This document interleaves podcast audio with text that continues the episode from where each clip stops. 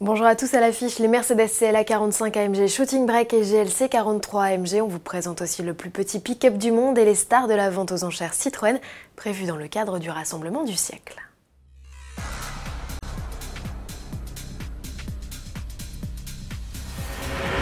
Il manquait à l'appel, c'est le CLA Shooting Brake 45 AMG, le petit entre guillemets break de chasse Mercedes, passe en mode énervé.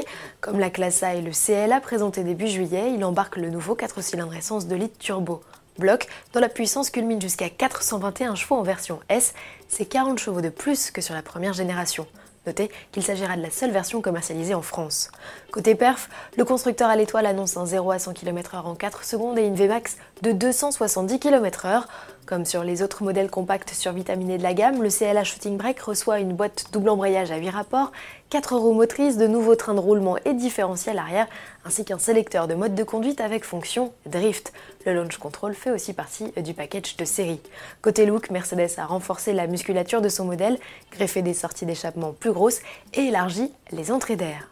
Et toujours chez le constructeur à l'étoile, le GLC restylé aussi a droit à sa petite cure de vitamines.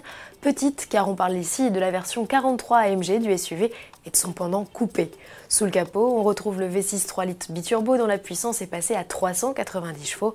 Malgré les 23 chevaux de plus, l'exercice du 0 à 100 km/h réclame toujours 4 secondes 9 comparé à la phase 1. La puissance est envoyée aux 4 roues avec une répartition davantage axée sur l'essieu arrière par l'intermédiaire d'une boîte de vitesse automatique à 9 rapports. La suspension pneumatique adaptative est annoncée de série. Esthétiquement, les GLC et GLC Coupé 43 AMG héritent d'une calandre à lamelle verticale et de double sortie d'échappement ronde et non pas carrée, comme sur l'extrême 63 AMG.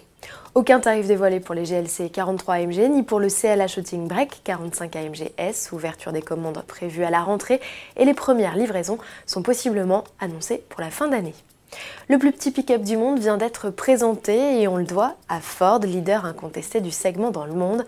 Le constructeur a mis des mois à imaginer ce petit véhicule qu'il a développé comme les grands avec les designers de son bureau d'études, avec ses metteurs au point sur route avant de rejoindre le chemin de la production.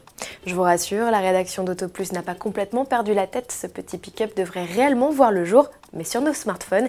Il s'agit d'un émoticône que Ford a présenté à l'occasion de la journée mondiale des émojis le 17 juillet. Le véhicule fait désormais partie d'une shortlist pour s'ajouter aux autres smileys disponibles sur nos téléphones.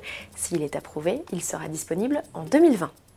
Citroën est à l'honneur ces 19, 20 et 21 juillet. C'est le rassemblement du siècle à la Ferté-Vidame dans l'Eure-et-Loire.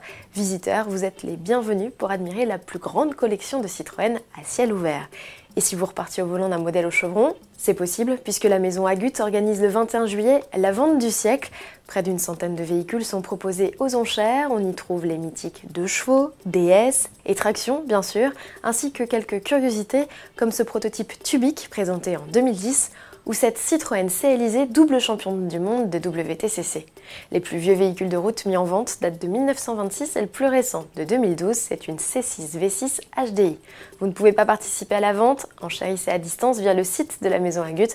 Retrouvez les détails pratiques pour participer au rassemblement du siècle sur le site citroencc.com, tarif 12 euros par personne la journée.